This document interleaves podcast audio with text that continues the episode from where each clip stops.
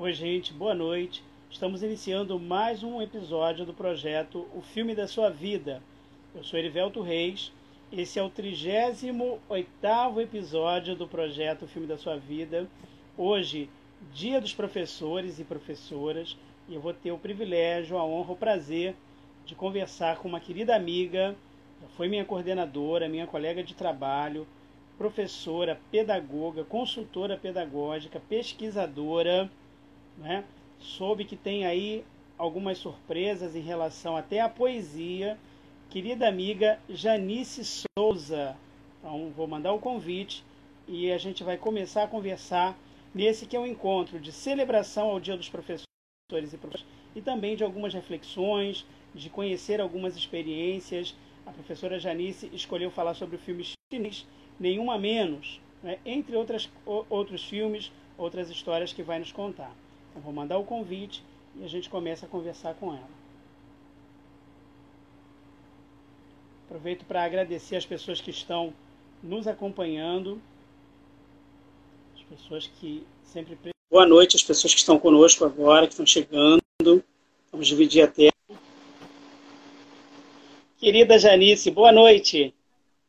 Boa noite. Seja bem-vinda. Primeiramente, feliz Dia dos Professores e Professoras para você.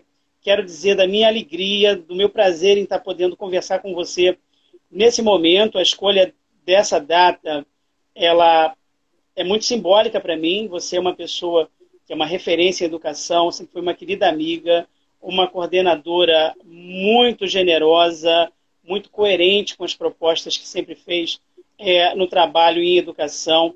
Tem uma trajetória linda, respeitável, admirável dentro da educação em toda a Zona Oeste do Rio de Janeiro. E é um prazer receber você. Muito boa noite, seja bem-vinda. Boa noite. É, eu que fico assim muito agradecida de estar fazendo essa live, estar participando nesse dia né, de hoje, é, representando tantos colegas, né, que mereceriam até estar aqui, até mais do que eu, vários mais do que eu, e tentando trazer um pouco desse ofício que é extremamente prazeroso, né, importante, significativo e necessário, né, para a sociedade em geral e para o Brasil especialmente, né? Então, parabéns para nós, para você, para mim e para todos nós que estamos aqui é, nos dispondo a hoje conversar sobre a nossa profissão. Maravilha, Janice. Muito obrigado. A Bruna está dizendo aqui que é fã, está desejando feliz dia dos professores para nós. Aproveito para mandar um querido abraço, um abraço muito carinhoso para todos os professores e professoras, para os nossos alunos e alunas, né, para as pessoas que estão no dia a dia conosco, nossos colegas né, profissionais da área de educação, em todos os segmentos. Né? Claro que uma escola não se faz sem alunos, sem professores e tantos outros profissionais que ajudam a construir o dia a dia da escola e, e a formar os alunos e alunas. Então, é simbólico o dia de hoje para os professores e professoras, mas somos muitas categorias de profissionais irmanados e irmanadas em torno do ideal da educação. Então, muito obrigado a todas as pessoas né, que lidam com a educação, que trabalham com a educação, especialmente professores e professoras. Dito isso, Janice, tenho que fazer a pergunta tradicional do projeto para você. Janice Souza, como é o filme da sua vida? Nossa, é, nós já conversamos nos bastidores, né? Eu, eu, vou te fazer uma pergunta. Eu fui a pessoa que mais demorou a mandar isso para você, essa pauta e esse nome? Eu posso responder sinceramente, foi. é, eu enrolei, te enrolei, mas tem um motivo, sabe? É, quando é, eu fui, hoje eu, eu é, participei de várias lives, né? E eu fui vendo os filmes que as pessoas foram apresentando e muitos eu adoro. É, em termos de filme, de cinema, eu, eu sou uma pessoa muito eclética. É, eu gosto desde os filmes mais intimistas, né, até os mais fantásticos. É, eu gosto de Poderoso Chefão, Matrix, ET, é, nos tempos da Brilhantina, e aí vai, né? É, Shrek, porque eu acompanhei a vida do meu filho. E assim, e aí eu fiquei Sociedade dos Poetas Mortos, que é lindo, né? O nome da Rosa. E aí eu fui pensando assim, meu Deus, eu, eu, eu conduzindo Miss Daisy, a Ponte dos Madison. Então eu gosto de filme que fala de amor, né? Amor entre homem e mulher, amor entre pessoas. Eu gosto de filme que fala da trajetória pessoal e de como as pessoas vão se construindo a partir das relações com o outro. E aí eu estava com muita dificuldade de encontrar o filme. Mas aí você me deu um, né, um toquezinho, você falou assim, não se esqueça que é dia do professor. Aí eu falei assim, então, né, vamos por aí. E aí eu comecei a pensar nos filmes que são muitos, né, muitos. Tem mais de 200 filmes que falam sobre educação, professores de filmes do mundo inteiro. E aí eu decidi é, por três filmes, mas centrei né, mais num e puxando para puxar o gancho dos outros. Então, pensei no Nenhum a Menos, que aí eu vou dizer por quê, é Sementes Podres e Mucise, né? Antes de falar do, desse filme que eu defini, eu queria falar um pouquinho de Sementes Podres, né? Que é um filme francês é, e é feito é, roteiro, direção, produção e o ator principal é o diretor, né? É quem é o roteirista. E é um filme que conta a história de um educador social, ele não era professor, e que vai, ele tem que é, conduzir uma turma de menores no limiar de, né, de menor, serem menores infratores, com condições de vida muito diferentes, e a relação que ele estabelece de afeto, né, de, de entender esses alunos e tal, ele acaba se tornando um grande líder, um grande mestre, uma grande referência para essas crianças e um, um, um divisor de águas na vida deles, né? E delas. Eu já passei muito por isso na minha vida, né? Como professora, e sei de muitos colegas que passaram também. E o Mucise já é um filme turco, então eu, eu, eu, tentei buscar filme fora, assim, né? Do, dos que eu já tinha visto, que o pessoal estava trazendo. Então, um turco, um francês e um chinês. E o Mucise é um filme turco de 2015, é a história real de um professor que é enviado para uma aldeia bem distante, é, uma comunidade muito carente, e que ele vai fazer um trabalho com essa comunidade, chega lá, não tem nem escola, e o grande trabalho dele é levar esperança para essa comunidade via educação. E aí tem um personagem que depois eu vou falar dele, que é o Aziz, que eu tenho, tive vários alunos Aziz, e ele também é o diferencial naquela comunidade é, via educação e na transformação daquelas crianças e da vida delas, etc. Bom, então por isso esses dois eu fiquei em dúvida, mas definir pelo nenhum a menos. E por que que eu pensei no nenhum a menos? Porque é a história de uma menina, né, de 13 anos, é um filme chinês. É uma história de uma menina de 11, de 13 anos que vai é, substitui um professor que tem que ir embora para tratar da mãe, que seria a substituição temporária por um mês, e ela precisa de dinheiro e ela vai por causa disso.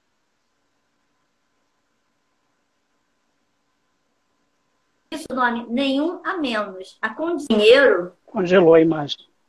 Oi? Congelou um pouquinho a tua imagem para mim. Agora tá bom? Tá bom. Você estava falando que a menina vai substituir o professor substituir o professor, e, mas o objetivo dela é ganhar o dinheiro, né? Então, só que a condição que ele coloca é quando eu pode ter ido embora. Congelou de novo? Congelou um pouquinho. Quando eu voltar. É, você não pode ter perdido nenhum aluno. Então, tem que manter os 28 alunos, que já eram 40 e só tinha 28. E aí começa a trajetória dela, que a princípio é só por dinheiro, e aí isso vai se transformando ao longo do filme, da relação dela né, com a, a escola, com as crianças, etc. Então, em geral, é isso o filme. E aí acontecem muitas coisas muito emocionantes nesse filme. Janice, eu fico pensando, você, você recomendou esse filme da lista que você mandou, e é, é curioso que na pré-pauta você coloca assim, difícil decidir, né, porque são realmente muitos filmes. A, a ideia de que a escola, a, a profissão do professor é, é bastante tematizada em, em, filmes, não só norte-americanos, mas em filmes em todo o mundo. Né? Eu sei que é, a gente vai receber ainda alguns convidados e convidadas aqui até o final do projeto, né, dessa primeira temporada, que também vão falar sobre filmes que tematizam a escola, tematizam o trabalho do professor. Mas eu fiquei muito chocado com as condições da escola, porque quando você fala escola, né, o imaginário vai para uma estrutura com o um mínimo de condição, enfim. Mas fala um pouquinho da escola, que é o cenário desse filme. E é o motivo de eu ter escolhido. Então, olha só, eu começo minha trajetória profissional, na verdade, com 13 anos. Com 13 anos, para eu poder comprar esmalte, absorvente, é, chinelo, sandália, eu tinha que ganhar um dinheiro, porque meus pais não tinham condição. E eu comecei a alfabetizar as crianças da rua. Então, tem muitas crianças aqui na rua, quase da minha idade, que eu que alfabetizei. Né? Me chamam de tia até. E eu que alfabetizei. E eu, eu, já comecei a minha carreira é, profissional muito cedo, na idade daquela menina. É uma menina educando crianças, né? Eu tinha alunos mais velhos que eu, eu tinha três turmas. Eu ia estudar, voltava, ajudava minha mãe, ainda tinha três turmas para poder ter o meu dinheiro, enfim. É, fui fazer a escola normal e na escola normal ofereceram é, a, uma vaga de estágio, que seria temporária, que seria só para substituir uma professora. Eu acabei ficando três anos dando aula na educação infantil enquanto estudava. Então eu fui aprendendo e, e errando ao mesmo tempo. E novamente uma menina dando aula para crianças de 3, 4, 5 anos. Errei muito, né? Isso a gente vai falar depois, assim como a personagem né, do filme, errei muito na minha trajetória.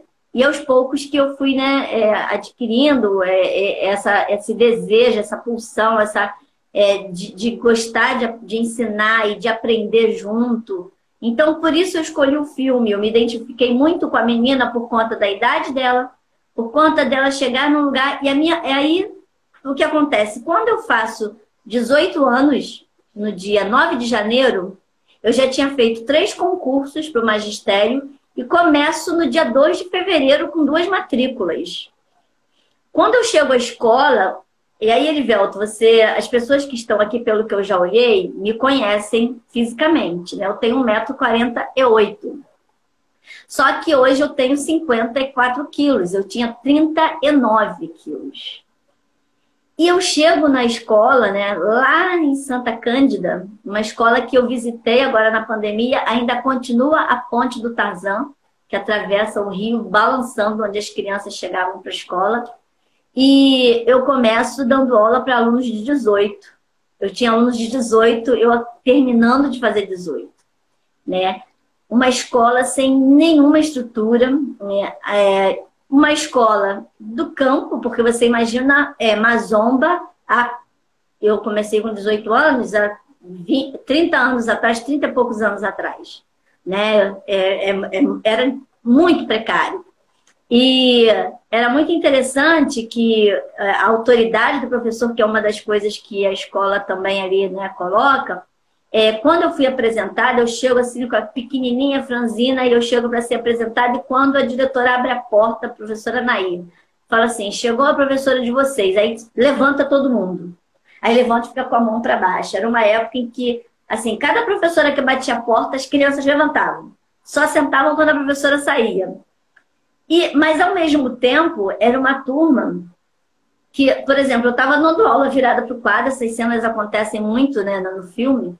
Estava virada para o quadro, daqui a pouco tinha, era, era terra, tinha um janelão, aí passava alguém lá e vários da turma que tinham alguma rixa com aquele saíam pulando pela mesa e começavam, ai, saíam pulando e caíam na paulada, né? Pulavam pela janela e assim, eu ficava perdida. Eu, uma criança, o cara, como é que eu vou né, é, é, conseguir trabalhar?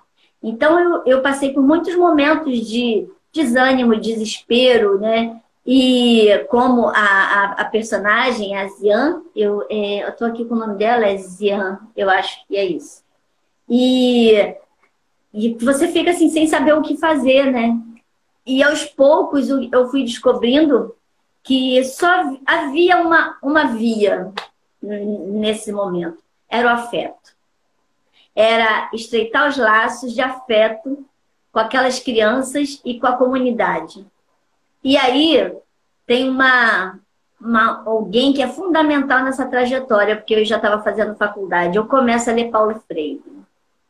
Né? E aí, quando eu vou me apropriando de Paulo Freire e estabelecendo essa relação com aquelas crianças, com a comunidade, com aqueles jovens, e percebendo meus erros e tentando traçar um caminho, é que eu começo a avançar de uma forma mais efetiva, é, mais prazerosa, e que aí eu começo a perceber o que, que é, o que é realmente ser professor, ser professora eu vou além ser educadora, né? Que vai além de ser professor. E eu começo a perceber que, na verdade, meu trabalho não se restringia à sala de aula e aquelas crianças, mas ao universo delas, a vida delas fora da escola. Eu tinha que estabelecer esse vínculo, né?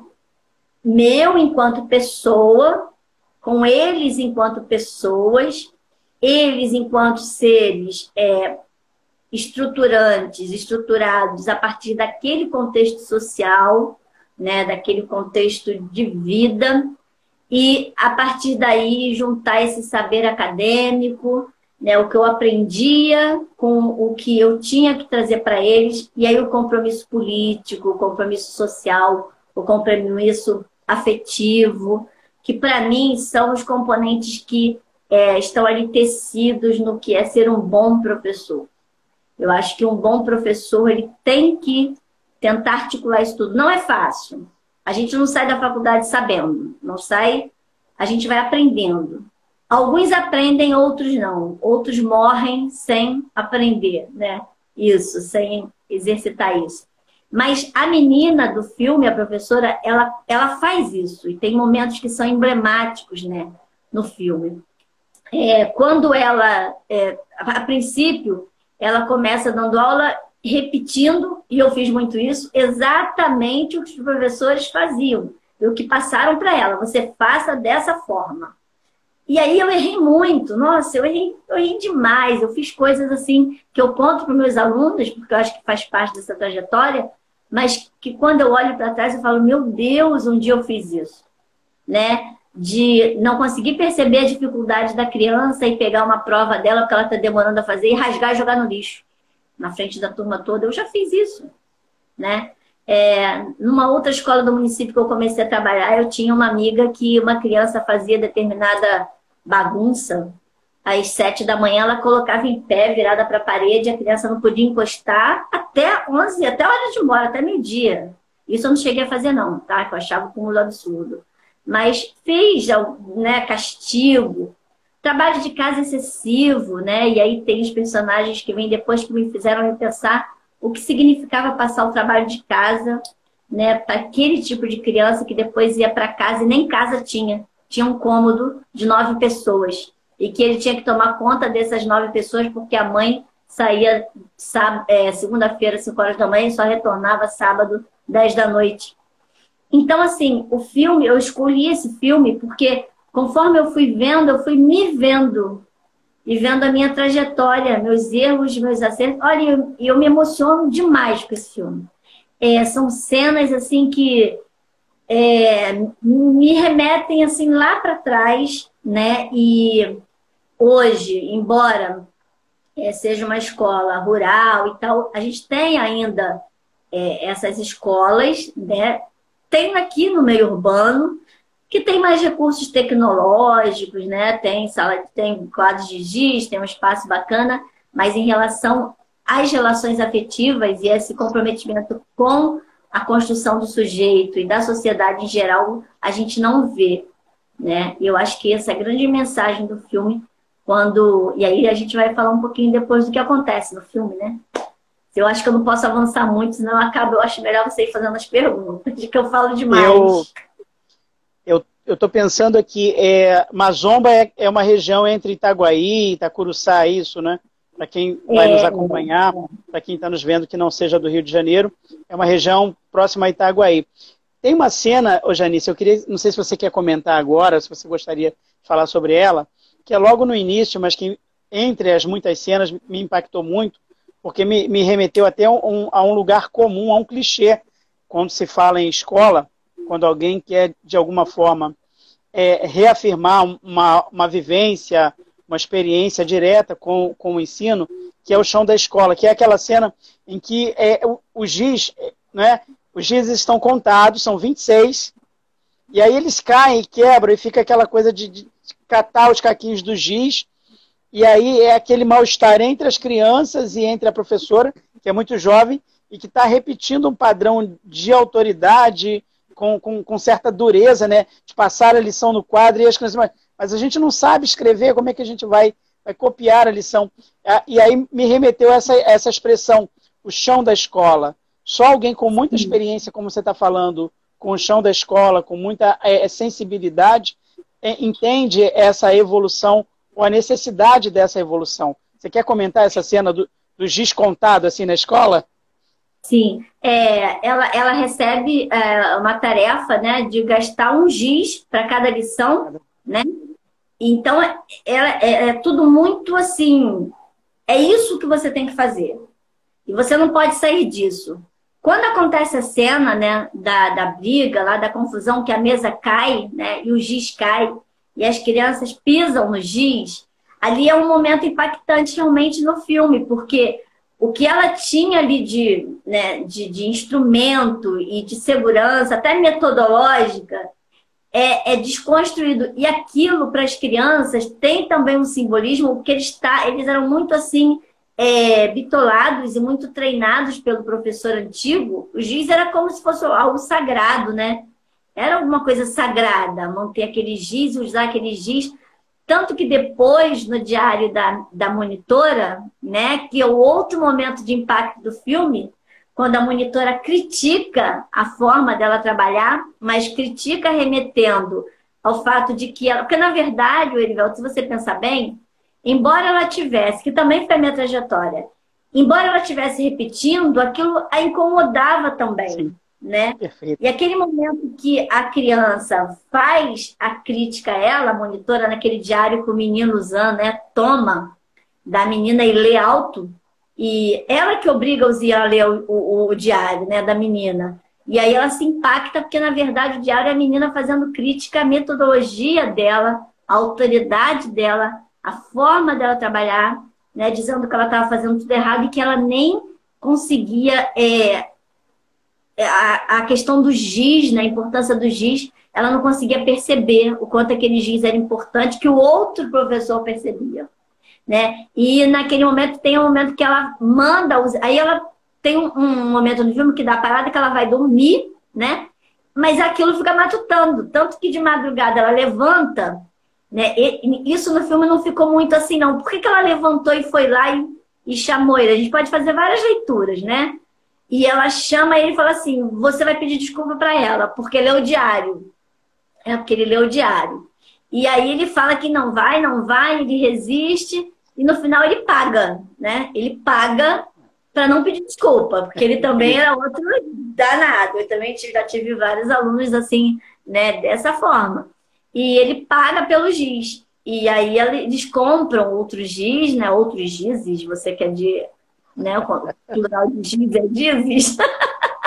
é, outros bastões de giz, né? E, mas é um, é um marco ali, é um marco, esse é um dos marcos, né? Quando é, é, ali o instrumento dela quebra, as crianças se revoltam, a menina critica a forma dela trabalhar, e ali já é um momento que ela repensa. Né? Eu fiz umas anotações aqui, né? Eu vou pedir um, licença para dar uma lidinha, só para eu não me perder. Não vou ler literalmente, não, só o que eu coloquei, né? É, um primeiro momento do filme, eu acho que é essa trajetória dela seguindo é, o que foi pré-estabelecido. Aí vai até um determinado momento. Num segundo momento, é a constatação das crianças dela, dessa impossibilidade dela de dominar a turma, quando acontece essa coisa da quebra do giz que você fala, né? A falta de domínio dela e que impacta ela. Junto com isso, aí já vem na, na, sequência a questão do diário. Então, a partir da crítica do diário, alguma coisa opera nela. E aí, o que é que é operado ali? O desejo e o comprometimento com a transmissão do conhecimento e com a formação das crianças. Ali é que acontece. Ali é que ela para e fala assim: hum, tem alguma coisa aqui que não está, né? Na, em toda a criancice dela, né? Inocência. E ao mesmo tempo a rebeldia, é isso que eu queria né, falar e acabei fugindo. Ao mesmo tempo que ela fazia, ela tinha uma rebeldia. E eu também era assim. Ao mesmo tempo que eu reproduzia, eu ia repensando e vinha Paulo Freire e vinha o que eu aprendi, vinha como eu fui como aluna, os professores maravilhosos que eu tive, que não eram aquele perfil que eu tinha de colegas que eu estava acabando né, seguindo. E aí ela, ela tem esse. Quando ela, quando ela passa a ter esse comprometimento, que não é mais ganhar dinheiro, né? O nenhum a menos não é mais para ganhar dinheiro, né? Aí é, é, acontece a mudança. Eu acho que esse é o grande marco de, desse laço que se estabelece entre ela e as crianças, né? Nesse comprometimento de, com o saber, né? Com o crescimento, com o afeto, com os laços afetivos e tal. É, e aí vem o, o, quarto momento, né, que é o final do filme, que é assim a cena mais linda de todas, né? Que tem aí o Ziano, depois eu vou falar um pouquinho do, do, do, do Zian, mas um momento em que é, o os alunos compram os gizes coloridos, depois da campanha que ela faz, que a gente vai fazer, e aí ela já é uma outra professora, né? Porque aí as crianças já vão para o quadro e ela pede para escrever palavras. E as crianças, com cada uma escreve a sua palavra. Não é a palavra que ela mandou, porque é, eu esqueci de falar antes. A princípio, o professor deixou uma lição para cada dia. Ela tinha que encher o quadro, eles tinham que copiar tudo. Tinha uma canção que tinha que cantar, né? ela tinha que treinar a canção, ela tinha que usar um giz só. Então, ela vinha nessa batida. E aí, fecha o filme não é mais só o giz branco, é o giz colorido, então a questão da diversidade, né, de cada um escolher a sua cor dentro da sua, né, e escrever, então também a questão da escrita ali como é uma forma de você expressar, é, é, o filme também traz muito isso, né, o conhecimento, o saber, a escrita com uma forma, aí vem Paulo Freire de novo, né, com uma forma de, de, de você criar autonomia, de você ter prazer estar naquele espaço, de você é, se, se, enfim, se colocar. E aí tem a menininha que não escreve, porque a turma dela é muito seriada, como eu peguei também. Eu tinha turma de sete, porque era a época que tinha turma 101, 102, 103, 104, até 110. E era engraçado, por que, que eu me vi também, Elivelto? Eu sempre pegava as 110. Sabe por que, que eu pegava 110? Eu não eu falava assim, graça. pode mandar, pode mandar todo mundo. Eu falava assim, pode mandar todo mundo. Então, é. as professoras mais antigas, né, sempre assim, né, os professores mais novos vão pegando. Só que depois eu acostumei, eu já gostava dos, deles, é, desse tipo de aluno. Então, eu tive, por exemplo, uma, uma, uma coisa que eu conto para os meus alunos. Tinha um aluno que, é, não vou falar nomes, tá? Embora todos sejam elogios, mas não, não quero falar nomes. Então, tinha um aluno que a professora, um dia, a gente estava sentada no pátio da escola, da escola que você falou que você foi sua primeira escola. E a professora falou assim: Janice, eu vou mandar você o fulano porque ele é maluco. A minha turma dela era tipo 101, a minha era 107. Ele não é normal, ele tinha chegado à escola há pouco tempo. Ele não é normal, ele é maluco, eu vou mandar para você. Eu falei: pode mandar. Eu tenho uns 40 malucos, porque na época a gente tinha 45, 47, né? Pode mandar mais um. E aí ele sentou, botei logo ele sentado na minha frente, porque né, ele estava chegando já mais, já tinha, já estava em maio, mais ou menos. E eu sempre, eu, depois de um tempo, assim, os alunos com mais dificuldade, eles sentavam ao meu lado, ao meu lado, na minha frente, que ia ter à minha volta. E aí, eu, o que, que eu reparei naquele aluno? A única coisa que ele tinha. Gente, eu, eu, eu não estou assim falando é verdade, verdadeira. A única coisa que ele tinha era uma letra ilegível. O menino era extremamente inteligente. Você dialogando com ele, ele demonstrava um conhecimento assim de tudo, mas a letra dele era horrorosa. O meu trabalho foi mostrar para ele que ele tinha que escrever para outra pessoa ler. Que enquanto ele não eu primeiro eu tive que decifrar o que era o P, o T, o G, o que que tá, que eu não tinha como. E aí mostrar para ele né, o que existe, que ele tinha que escrever de forma que as outras pessoas lessem, que enquanto ele não escrevesse, ele não ia sair daquilo ali. E ele se tornou engenheiro químico, né? Que eu depois, anos depois, a minha escola, essa escola é na rua que eu moro, então eu sempre, a gente sempre tem um hábito, tem uma rua muito tranquila. Até hoje a gente tem esse hábito de sentar com cadeirinha de praia no sábado, domingo. Ele vinha, sentava na, na, na calçada da minha casa e ali a gente ficava batendo papo e tal. Era isso que eu tinha que mostrar para ele, né? E então é uma das histórias que você falou, perguntou lá, o momento que você ganha, o Oscar, embora eu tenha falado para você colocar no final, para mim foi um momento de Oscar, né? Quando é, eu, eu percebo que era só uma, era uma questão tão simples e essa criança vai embora, porque eu acho que é isso que a gente tem que fazer também como professor. Nossa tarefa é essa, vai embora. Você tem como você ir, vamos, ter, vamos descobrir aqui o que, que é que está faltando, né? Para você voar, para você alçar voos maiores. Né? Eu, aí eu acho muito importante essa cena. Ô, Janice, é, finalzinho do filme. Eu, eu tenho algumas perguntas para te fazer, muitas delas ligadas à área da educação, mas quando eu divulguei que eu conversaria com você, primeiro assim, antes de chegar esse momento de hoje, várias pessoas me escreveram e diziam assim: você tem que conversar com a professora Janice. A Janice é a cara desse projeto. E aí, você sabe, tem a questão da surpresa, né? Você quer fazer a surpresa de revelar o convidado ou a convidada né? na semana em que vai acontecer a conversa, para as pessoas irem acompanhando também. E aí, quando eu disse que eu conversaria com você, uma das pessoas com quem eu falei me pediu para perguntar a você o seguinte: você sonha com a escola?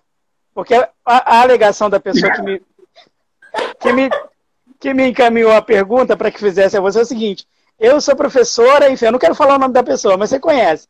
Eu sou professora não sei quanto tempo. Quando eu estou de férias, eu sonho que estou dando aula, eu sonho com a escola, eu sonho com a rotina da escola. Então eu pergunto a você uma pergunta encaminhada, encomendada. Você sonha com a escola? Já teve um período na tua vida de muita atividade em que você sonhasse com a escola? Olha, eu não só sonho com a escola, com a escola como eu não durmo por causa da escola. Eu tenho um problema sério de insônia que foi sendo desenvolvido. Eu sempre trabalhei à noite, de manhã, tarde e noite. E chegou aos 48, 49, que eu não conseguia dormir. Eu fiquei 15 dias sem dormir, tenho processo de depressão, transtorno de ansiedade, é, TAG, né? Em relação ao trabalho. E aí eu tive que entrar com medicação, que eu tomo até hoje. Se eu não tomar medicação, eu não durmo, né? É uma insônia crônica. Mas por que acontece isso? Eu dou uma aula até às 10. Quando eu saio da aula, eu continuo pensando naquela aula. E eu continuo pensando assim, o que eu não falei? Eu falei, eu não toquei nisso. Naquela hora que alguém falou aquilo, eu tinha que puxar aquele gancho, eu não puxei aquele gancho. Aí eu vou e anoto, sabe? E, é, e sonho também. É, as alunas de estágio, às vezes, três horas da manhã, eu estou respondendo perguntas que eu já respondi nas aulas. Aí uma vira, briga no grupo, fala assim: professora, para de responder para esse pessoal, vai dormir. Você não dorme, não, manda esse pessoal dormir. Então, eu não só sonho, e assim, por exemplo, essa live aqui, né? Eu, ficava, eu já sonhei muito com ela. Porque eu acordava assim, e eu tenho que falar sobre isso, eu acho que isso aqui é importante, eu tenho que buscar lá não sei o quê. Então, e realmente eu sou assim, e, e acontece uma coisa com um aluno, né? E aquilo vem para minha casa, e aí eu, eu tenho que ligar, eu tenho que falar, ó, oh, tá tudo bem, você conseguiu, seja um trabalho, seja né, da vida particular, porque eu também, é, como eu te falei, eu, eu, eu, eu acho muito importante, eu acho essencial para mim, tá? Eu estou falando, eu, Janice, como professora, eu não estou dizendo que é receita para todos os professores, tá bom? Isso eu quero deixar bem claro. Mas para mim, como professora, essa relação, e eu acho que quem está assistindo aqui foi meu professor, meu aluno pode até dizer, é mentira ou é verdade. É, é sempre muito direta. Eu, eu posso ter uma turma de 100 alunos. Eu tenho um método, uma metodologia até hoje, para guardar o nome dos 100 em dois meses. Eu faço o mapeamento da sala, eu já dou um trabalho em grupo no primeiro dia, porque eu já sei quem senta com quem eu faço uma ficha que eu ou peço para botar. Antigamente eu pedia para botar uma foto, mas eu peço algumas descrições e aí, por exemplo, quando eu vou corrigir uma avaliação, isso eu já pratico há muito tempo, já desde a época de P2. Eu sei quem eu estou avaliando. Eu não estou avaliando aquela prova. Eu sei a frequência, eu sei porque faltou. eu sei por que, que me respondeu mal naquele dia, porque, entendeu? É, o que escreveu ali, mas o que me respondeu também na sala, que é muito melhor do que me respondeu naquela questão. Então, assim, é, é, é e isso, na verdade, é muito bom, né? Eu, eu trabalhei isso muito na terapia, eu tive que fazer terapia, mas realmente requer, te suga, né? Requer um, um, uma, uma, uma força, né? Eu falo até que espiritual, psicológica, espiritual e tal. Mas eu gosto, eu gosto muito, né? É, ao mesmo tempo, porque eu falo, só sei ser assim, não sei ser de outro jeito, não sei ser outro tipo de professora, entendeu? Isso também como coordenadora, né? É conversar com meus professores, como pedagoga, conhecer cada um, né? E aí você sabe por que, que o professor anda tão mal-humorado. Já tive um professor que eu sentei e falei assim, olha só, você tem que tirar uns dias, porque senão você vai infartar. A sua, a sua, a forma como você está lidando com as crianças, né, é, Fundamental 2, uma vez o professor deu um soco numa, num armário daqueles antigos de madeira bem maciça, né, daqueles da escola que a gente estudou e trabalhou, e ele conseguiu quebrar o armário com a mão, saiu com a mão que ele queria dar Nossa. no aluno, né? Então, também com os professores, essas relações, né, como pedagoga, você estabelecer para conseguir fazer um trabalho é, legal, um trabalho com grupo. Então, é isso. Eu acho que ser professor, né, é você. Eu, eu a, a questão do afeto, para mim, é porque a gente. Determinadas palavras, Erivel, amor, afeto, querida, por exemplo, querida. Eu só chamo de querida quem eu realmente acho que é uma querida. As pessoas chamam todo mundo de querida. Todo mundo de, fala sobre amor. Todo mundo fala sobre afeto. Então, banalizou as palavras, né? Banalizou as relações. Mas, para mim, são muito importantes e são verdadeiras, principalmente no nosso ofício, né? na nossa missão. E aí, eu, as pessoas não entendam missão como aquela coisa de sacerdócio, eu estou colocando aí o viés sociológico, político, econômico. Eu não vou entrar nessa seara, porque se eu entrar nessa seara, uhum. o negócio vai ficar, né? É, fui líder sindical por mais de 30 anos na luta pela educação de qualidade. Minha história é de escola pública, basicamente, na educação básica.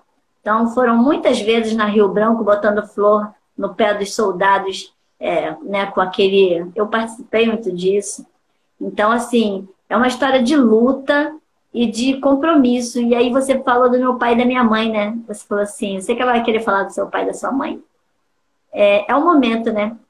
É, os meus pais, eles têm muito orgulho de terem três professores na, na, na, na suas, na, como seus filhos. Meu pai era caminhoneiro, primeiro soldado do Corpo de Bombeiro, depois veio embora de Brasília, daí caminhoneiro, foi assim que ele criou seis filhos e todos se formaram até porque era uma época de uma pobreza diferente, né? A época da pobreza de agora, né? Minha mãe costureira e a missão deles era que os filhos se formassem, que os filhos conseguissem o que eles não conseguiram. A minha mãe, ela até hoje, minha mãe tem 81 anos, quando ela vai conversar com a gente, ela fala de ser professora, que era o sonho dela, os olhos dela enchem d'água, porque o pai dela não deixou porque ela tinha que estudar no Carmela. E aí, mulher não podia, uma filha dele, mulher, não podia estudar no Carmelo, porque eu não tinha aqui em Campo Grande ainda, né? E a grande frustração da minha mãe.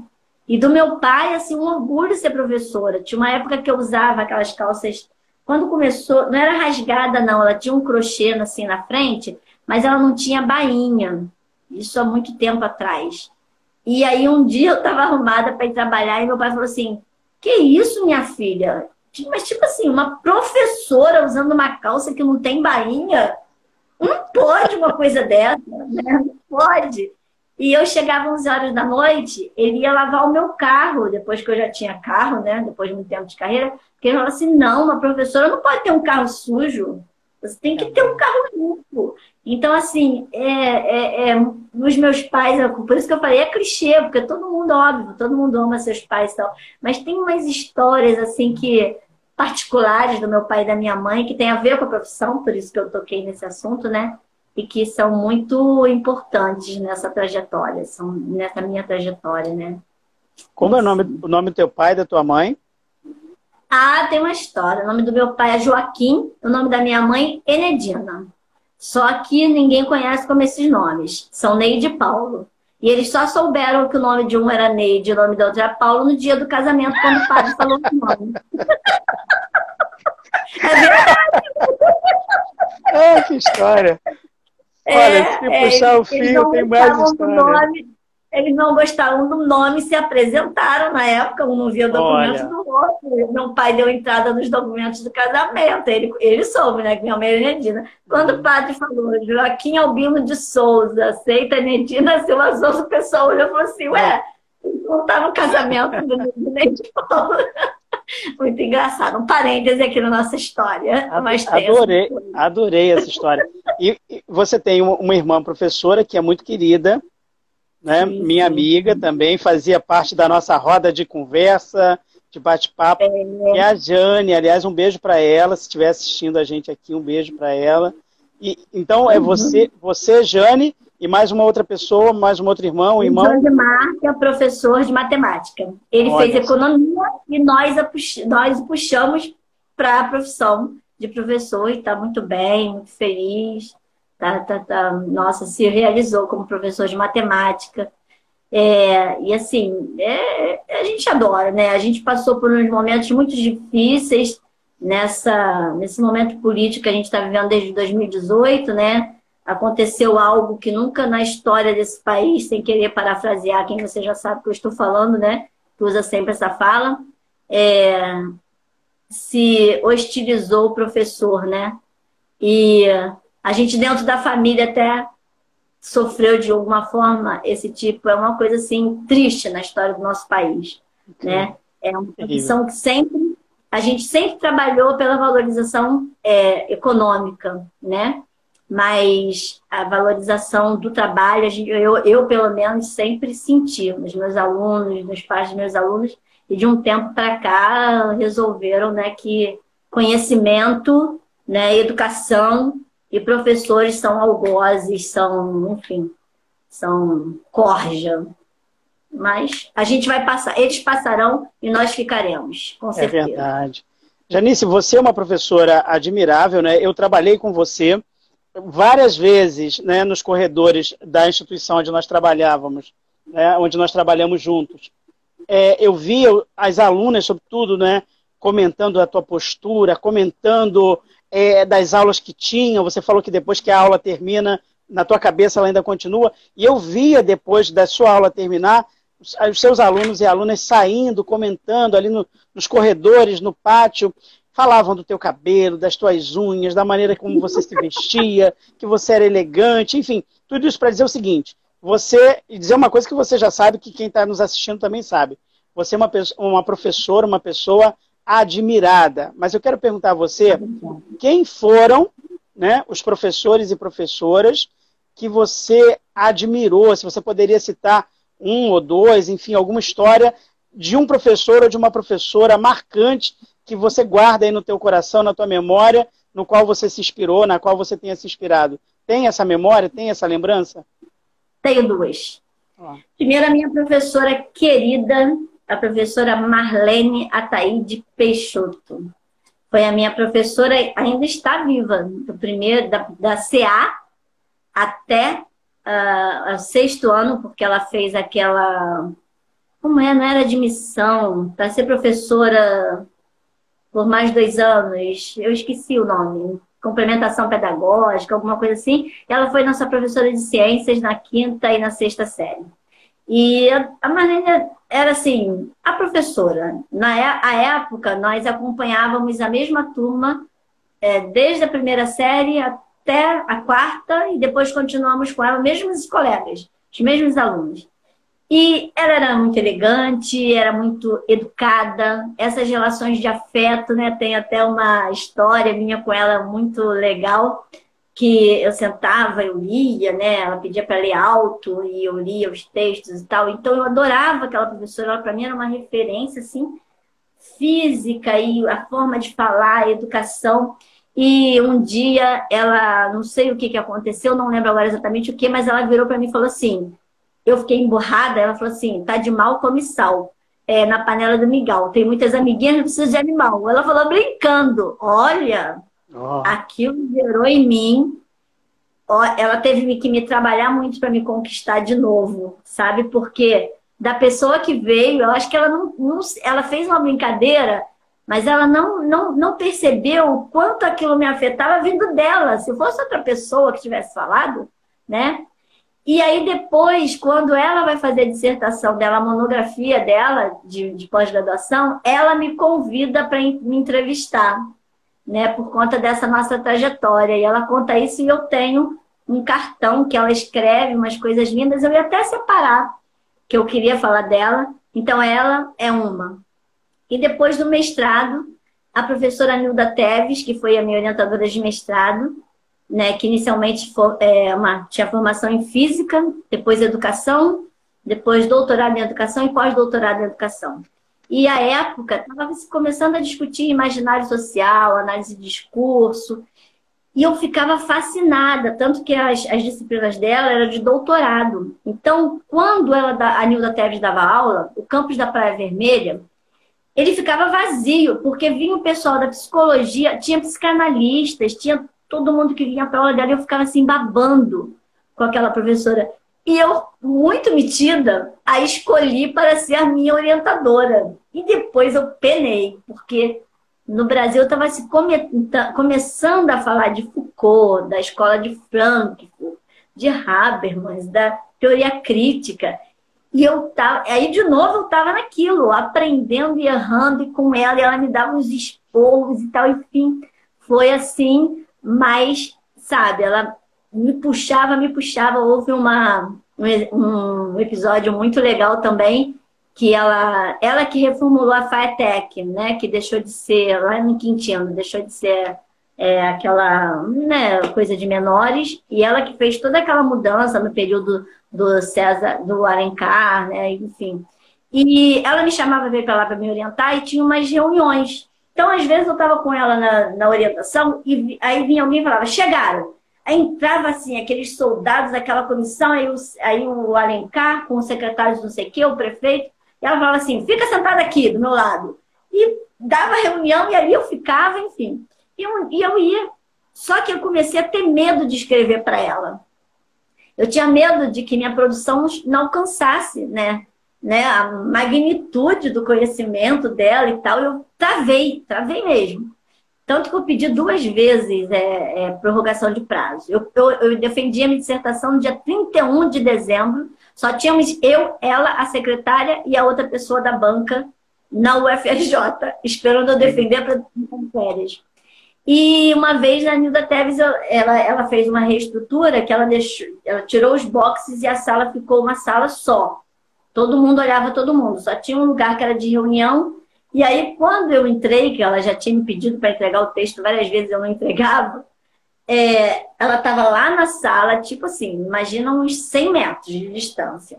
E a pessoa falou: Ah, Janice chegou, todo mundo já me conhecia. Aí, eu, quando eu botei o pé na sala aqui, ela, 100 metros, falou assim: Janice, você trouxe o texto? Aí eu falei: ah, Aí ela, você é a aluna mais relapsa que eu já tive na minha vida. Aí eu falei, e você é a professora mais relapsa que eu já tinha na minha. Por que eu falei também? Porque eu entregava também o texto, ela demorava séculos, porque uma semana ela estava em Genebra, outra é. semana ela estava em Manaus, outra semana ela estava não sei onde, ela não lia. E aí, quando ela lia que vinha um monte de correção, eu tinha dez, dois dias para fazer as correções, entendeu? Mas, assim, a pessoa adorável, maravilhosa, e a gente depois se acertou e a dissertação eu apresentei, não tive que trocar uma vírgula, né? Foi provado por unidade de trocar uma vírgula. Então, esses professores que te puxam, né? Que te sacodem, mas que ao mesmo tempo falam assim, eu tô aqui, né? Eu tô, eu tô mostrando para você que você pode, e que você vai conseguir, e eu tô aqui junto, para a gente conseguir junto. Eu acho isso assim fundamental. É, é, isso, então essas duas professoras para mim são assim, nossa, minhas referências também como professoras. E eu faço muito isso com meus alunos. Muitos alunos que tentaram desistir ou porque o marido não queria que fosse estudar, eu falava, toma aqui o dinheiro. Professor, eu não venho porque essa semana meu marido não vai me dar o dinheiro disse que não vai me buscar me pegar. Eu falava, toma o dinheiro, vem escondida dele. Depois você resolve.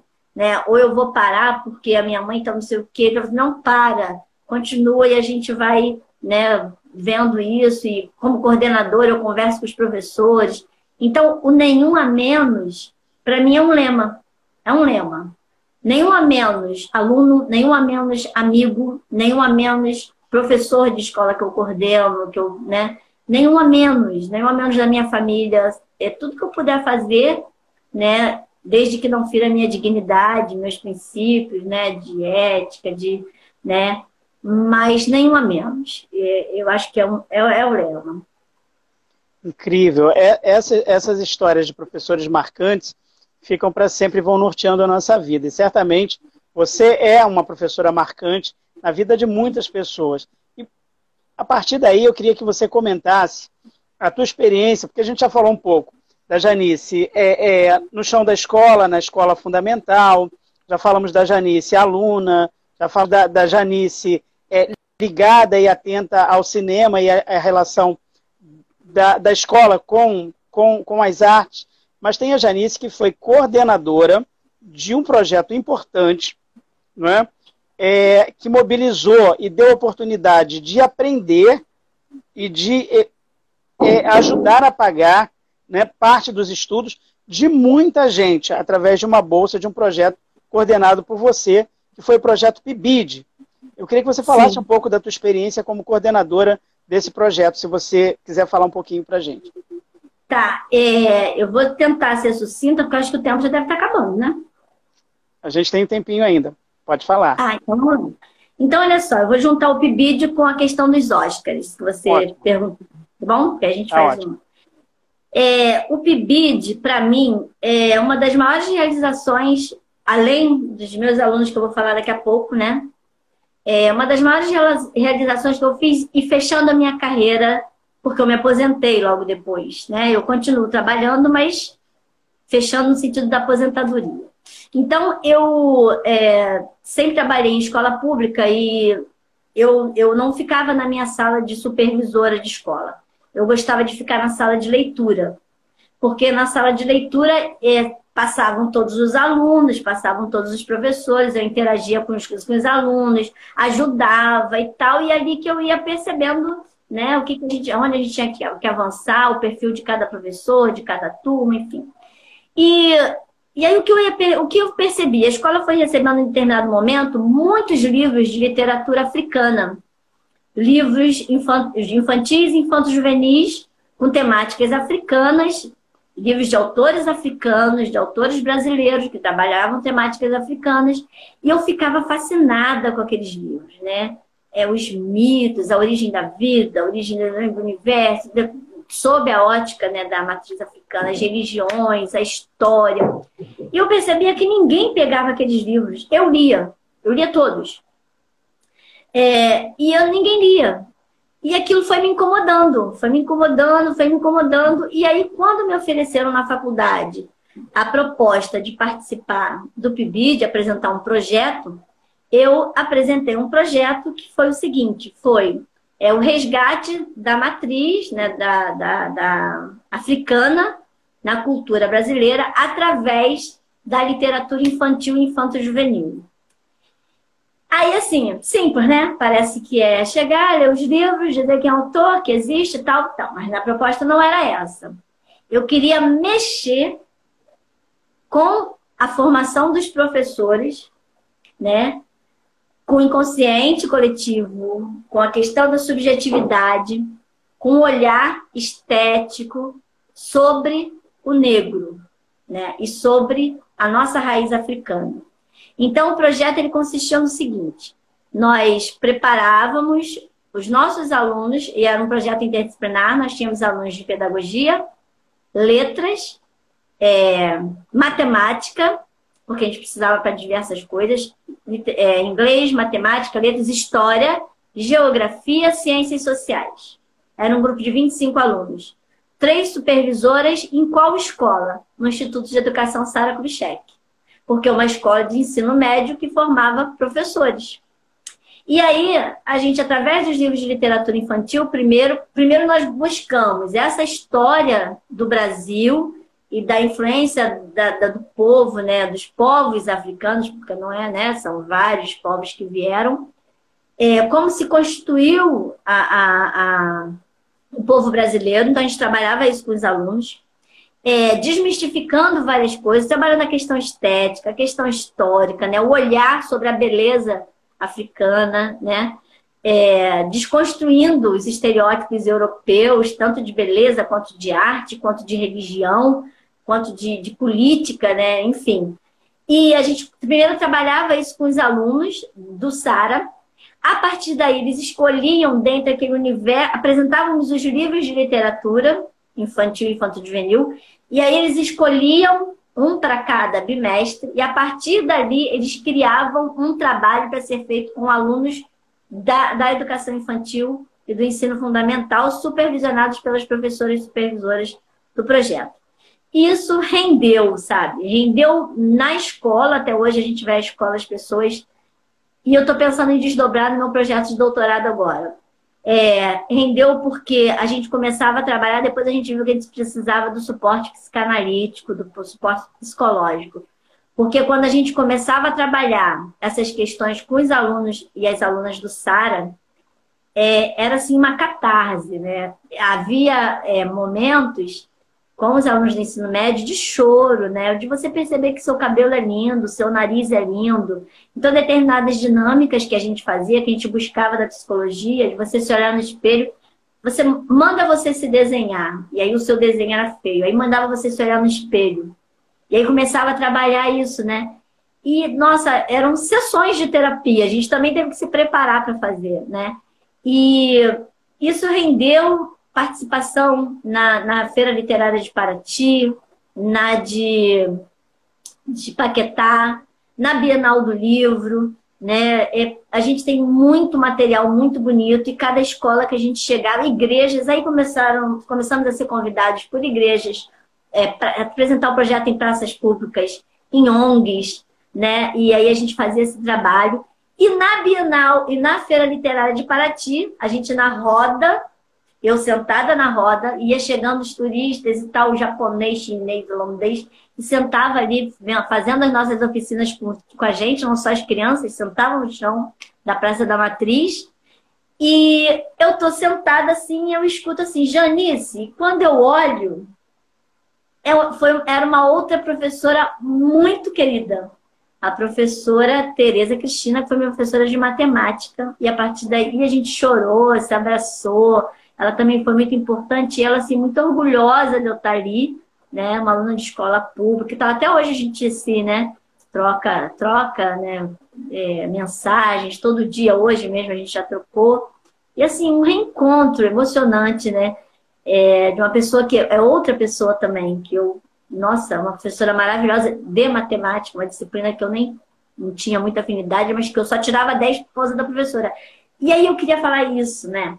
Quando você conquista a turma, a turma, além de você trabalhar com elas assim, a questão do crescimento pessoal é por você, eles estabelecem um vínculo com você que ele fala assim: é por mim, professor, e é por você. Por isso que eu não queria decepcionar Nilda Teves. Por isso que eu não queria decepcionar minha professora Marlene, entendeu?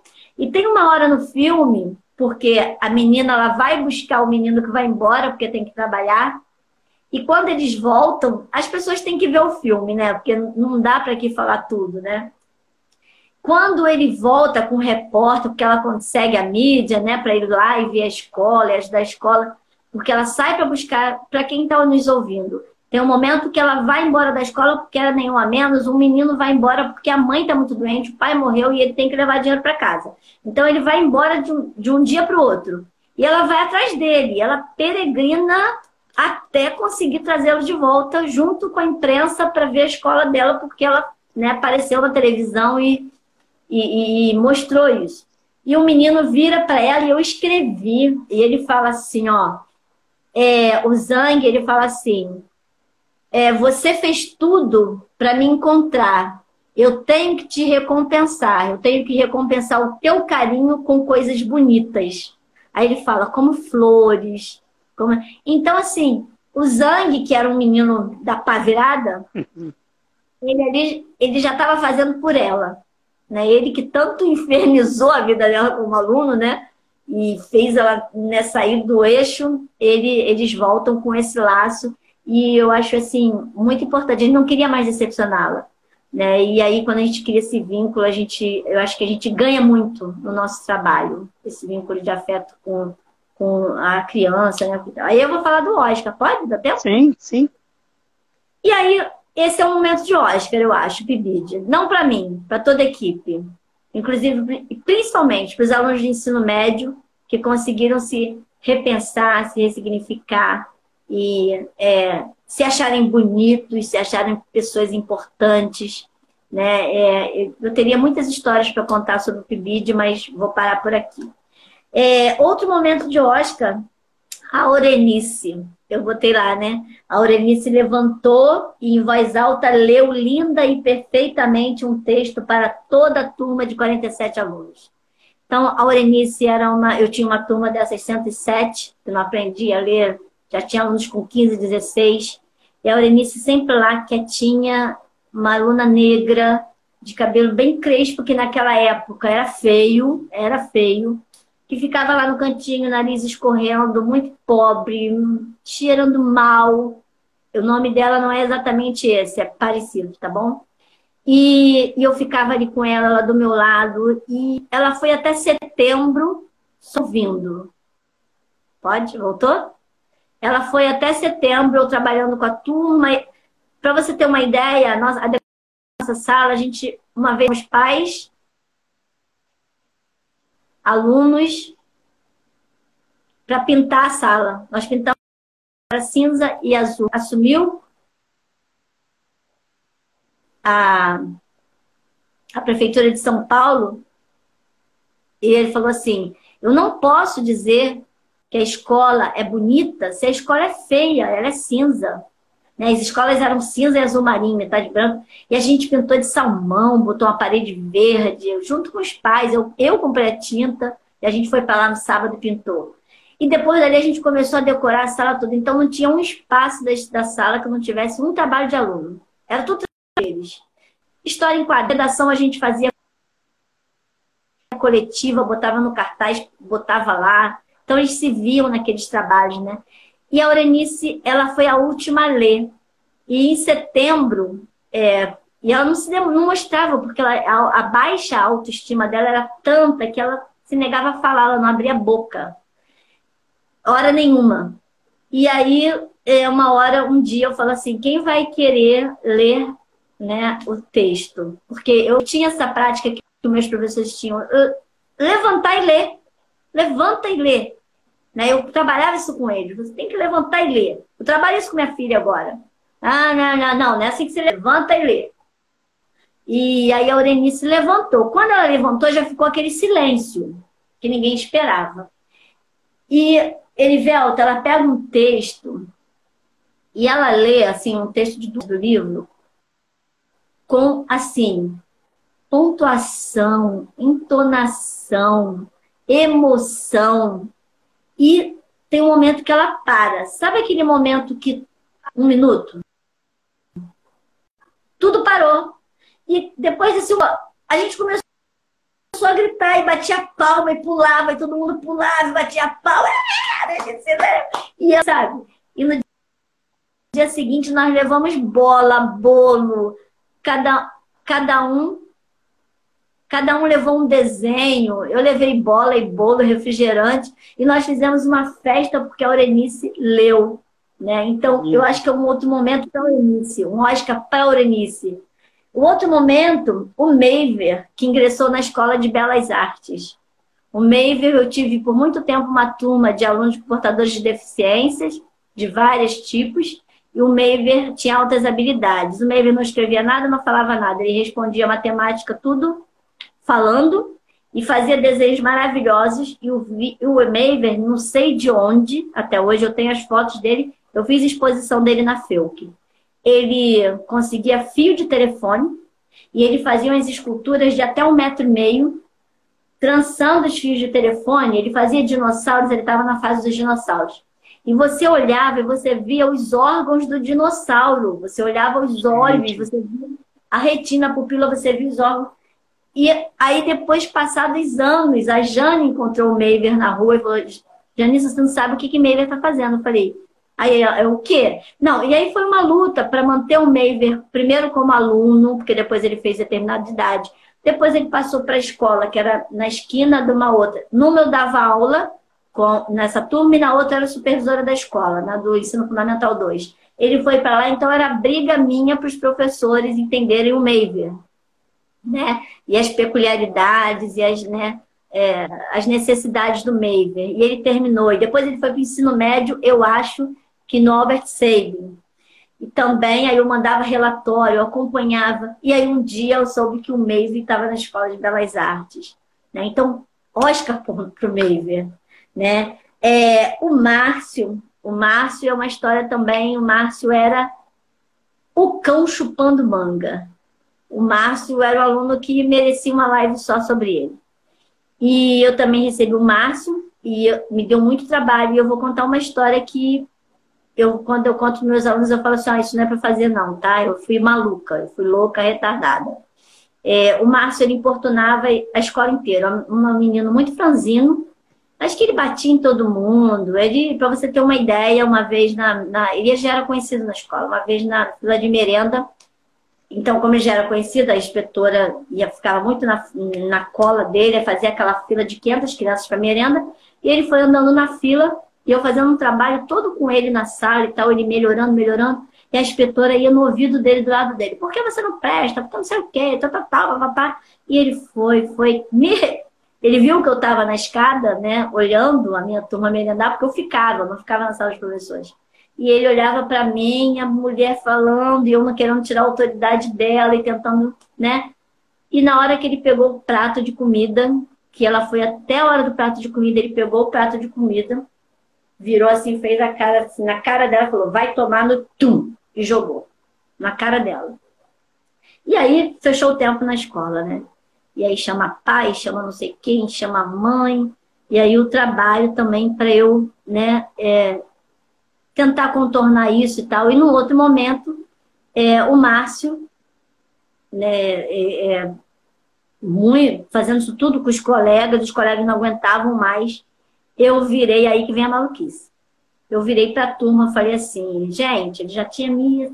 De vez em quando eu pegava o Márcio e levava a casa, entregava a mãe dele, falava, hoje não dá. Aí ele ficava dois dias sem a escola. Aí eu ia à casa dele. Aí falava para a mãe dele, me dá o Márcio que eu vou levar para a escola. Ela, ah, já bati nele. falei, não, a senhora não pode bater nele. A senhora não pode bater nele, porque não eu vou ter que denunciar a senhora. A senhora tem que mandar ele para a escola. Manda ele para a escola para mim. Mandava para a escola. Eu, eu levava no meu carro, trazendo no meu carro. Aí um dia eu virei para a turma e falei assim: olha só, já tinha perguntado, falei assim, olha só, quem aqui, meninas, quem gostaria de bater no Márcio? Aí, falei, faz a fila aqui. Aí botei as meninas mais perto da porta, ó. Fui mais pro canto, falei, meninos, quem gostaria de bater no Márcio?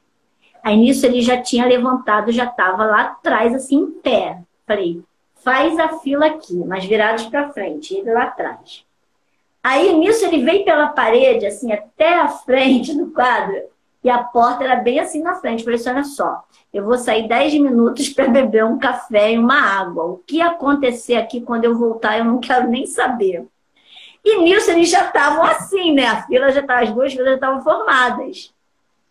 O que, que eu fiz? Eu abri a porta, abri e percebi o barulho, voltei e fiquei na frente dele. Olha só, 39 quilos. Fiquei na frente dele. Então eles pararam.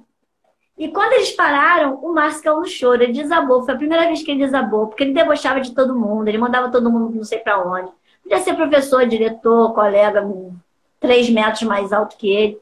E aí ele desabou. Ele desabou e aí eu chamei um, um inspetor, pediu para ficar com a turma, fui para outra sala com ele e foi mais de uma hora de conversa né, de, por várias questões, e o Márcio conseguiu perceber que é ruim ser mal.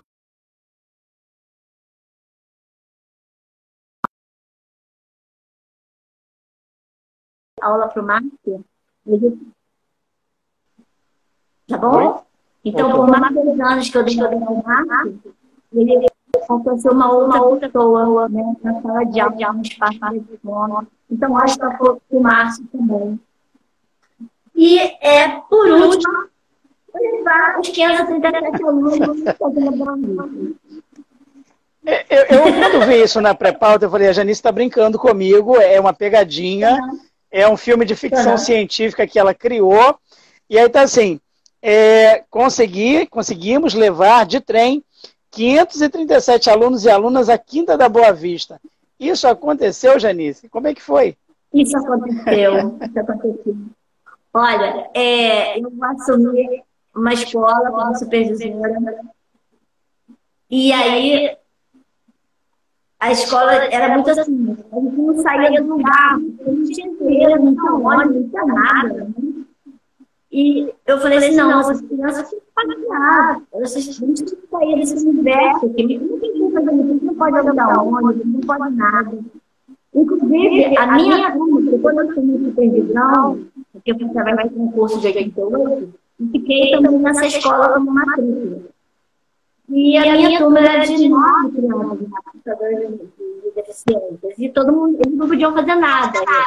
Quando eu comecei a dar aula para eles, eles começaram a participar da festa junina, dançar, etc., que eles estavam sem fazer nada. E eu falei, uma, uma, uma professora do vamos levar eles aqui para a vida? Tem que ficar maluca, a diretora, a coordenadora, a, a professora, não, não, não, falei, vamos. Isso não tem dinheiro para isso. É, eu vou começar um movimento aqui e a gente, e a gente vai levar. Vai levar. Vai levar. Vai levar. Resumindo, resumo, resumo, resumo. Nós elegemos duas mães de cada turma, as mães elegeram duas mães de cada turma de escola. Meus alunos, é, portadores de deficiência, todos foram como responsáveis. As merendeiras, os todos. Então, nós, eu tive contato com a Polícia Militar, com a Supervia, com a Quinta da Boa Vista, através de ofício, de pedido, de visita. Então, determinada hora do dia, da manhã, a gente tinha lá os soldados, aqui a cavalaria perto da escola, né? com cavalos e vários né, policiais, que nos levaram até a linha nos ajudaram a atravessar a cidade de Mel, subir a plataforma, descer a plataforma, fazer tudo na plataforma. Nisso, o trem já tinha levantado com vários só para a escola. Aí, o, o maquinista lá da frente ficou esperando eu dar o sinal. Quando todo mundo embarcou, todo mundo embarcado, eu ele, pode ir. Ele foi. Direto, direto para aqui, para aqui da vida. Quando nós chegamos lá, a polícia militar estava esperando. Nos levou até a banqueta. É, quatro policiais ficaram conosco lá. Na volta, quatro e meia da tarde, fizeram o trajeto de volta. O, trem estava lá, chegamos na estação os policiais estavam na placa, estavam lá chegando. E a, as pessoas, quando eu assim, você é retardada.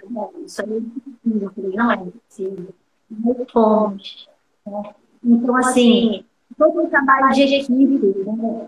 e acreditar nos pais e tal. Não fomos. Então, ótimo para essa história, assim, que eu conto, está por conta do emocionado, de chorar e tal. Porque alunos que não estão saindo aqui bairro, né? Nunca tinham pego um treino. E, e foram. E, foram.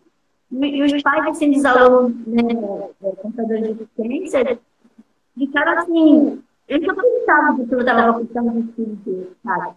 Então, assim, um momento muito bonito, muito marcante, que eu coloco que vale a pena. Assim, eu estou impressionadíssimo com a logística disso tudo, incrível mesmo. É muita vontade Sim. de levar a turma para a Quinta da Boa Vista, é, é, é muita, sabe, é muita força, é muito talento para construir Mas sabe isso. qual era a vontade maior? A vontade maior era, como supervisora, mostrar para os professores para a escola que é necessário usar, sair da mesmice, né? e aqueles alunos precisam de mais do que aquela de aula que o livro, idade. Isso é abrir. A gente volta para Paulo Freire, né? É abrir o mundo, é abrir o universo, é mostrar que o mundo é só aquilo ali. Isso foi em 94. 64, é. Então, é, era essa que era o principal. Óbvio que levar as crianças também, né? mas fazer esse movimento de fora. Depois a gente instalou a caixa de som na escola inteira, a escola tinha esse ambiente, nem no 94. O primeiro dinheiro de festa de mundo que comprou. Enfim, e muitas coisas bacanas né, que a gente foi realizando. E um trabalho de equipe, né? Maravilha. Agora, Janice, eu sei que você preparou, eu acho que um poema ou dois poemas é, relacionados ao dia do professor, relacionados à educação. É verdade que você que compôs os poemas? É, olha só, a gente participo de um grupo chamado Mulheres Reais, são mulheres do mundo todo, donas de casa, professoras, advogadas, médicos, motoristas de Uber, né? enfim. E esse movimento é de empoderamento da mulher independente de raça, religião, profissão, formação, etc. E nós produzimos dois livros e com narrativas de poemas, cada um tem uma proposta. Então, esse aqui é Mulheres Reais Bem Comum, e esse aqui, Mulheres Reais Mundo do Dom. Eu vou ler é, dois, dois poemas de Mundo do Dom, pequenininhos, tá bom? Eu acho que tem tudo a ver com isso aqui. Então, olha só. Primeiro, fala da inquietude. Essa que eu falei, você está sempre se pensando, me irritando, enquanto pessoa, profissional, etc. Então, é assim, eu poder então, até filosofar. Eu não sou poeta, tá, gente? Eu acho poeta mais que me perdoe a gente que eu também sou, mas eu acho que poeta palavra sonora. É, filosofar. Coloquei assim, ouço, ouço-me, ouço-nos. E ao ouvir, falo a mim mesmo, mesma sobre nossa voz. Entender-me, sinto-me confusa. E ao confundir, mais ouço, mais falo e menos entendo. E neste exercício de ouvirmos, de falar de nós, de tentar entender, busco o inatingível. Saber de mim, saber de nós, saber do mundo. E quando penso que cheguei ao fim, começo de novo. Esse é, é um deles que eu acho que mostra bem essa busca. E a, e a outra é essa trajetória de luta. De luta. Né? Desde, é, menina, sindicalista e hoje defensora né, da educação inclusiva, de qualidade para todos, etc. Então, esse fala assim: sigamos. Por diversas vezes, vem sensações, sentimentos difíceis Desfaço. Na verdade, escondo-me no que mostre. Parte de mim sou eu. Não quero esconder-me em sutilezas, comedimentos, simpatias, mas mostrar mostrar-me como quem sou. Assusta-me. Já fiz tantas marcas, a maioria sozinha buscando em mim mesmo perguntas e respostas, medos e superações, mágoas e sentimentos bons. Já fiz tantas mágoas, muitas com pessoas de justiça, igualdade de direito, bem comum. Algumas terminaram na vitória, outras em fracasso total. E continuam marchando. percebendo que, na verdade, grandes marchas não têm fim, pois os motivos são dentro de mim, plantados pela percepção das mazelas e injustiças de mim, e regados pela sede de viver plenamente. O amor fraterno, a justiça imparcial, a igualdade de direitos o triunfar do bem sobre o mal. Hoje, mais do que nunca. Hoje, mais do que nunca. Que lindo, é Janice. Parabéns, que coisa linda. Olha, a gente está chegando ao final. Quero muito agradecer a você. Quero agradecer a sua família. Eu tenho falado sempre aqui, quando vem o convidado ou convidada, toda a família, todo o círculo de amigos, né, os familiares, as pessoas mais próximas acabam também contribuindo, colaborando para que esse momento aconteça. Quero novamente, né, através né, da tua trajetória, das histórias que você contou aqui para gente, parabenizar todos os professores e professoras nesse dia que é um dia de lutas, de reflexões, mas de reconhecimento da importância dos professores para a cidadania, para a democracia, para a formação do povo brasileiro. E você tão bem representa com a sua trajetória, com seu amor à profissão, com a sua consciência de classe, o, o ideal que a gente quer de um país justo e democrático, de professores respeitados e valorizados, né? Professores e professoras respeitados e valorizadas. Então agradeço muito a você. Aproveito a sua presença para agradecer as pessoas que nos acompanham, que vão nos acompanhar no futuro, e para convidar todas as pessoas para na próxima segunda-feira nos acompanharem. Será o 39 episódio do projeto Filme da Sua Vida. Eu vou conversar com uma amiga nossa, a professora Natália Rodrigues. Ela escolheu falar sobre o filme Amistade.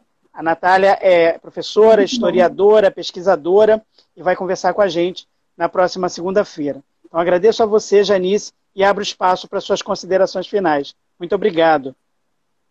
Nada, olha só, o que você falou que eu falaria, né? Que tem uma consciência de classe, de compromisso social, de ser professor, né? A educação como é, não, não pode ser ingênua, a educação transforma o mundo, mas é um elemento essencial, né? como dizia o nosso grande mestre. E é, eu queria até queria ler um pouquinho para fechar fechando de duas frases, dois pensamentos de Paulo Freire, que ele fala assim, é, sendo professor, nunca falte consciência de classe, um compromisso social. Sendo professor, busque pequenidade, pequenidade e pequenidade. Pesquiso para constatar, constatando, intervindo, educo e me educo. Pesquiso para conhecer o que ainda não conheço e comunicar ou anunciar a novidade.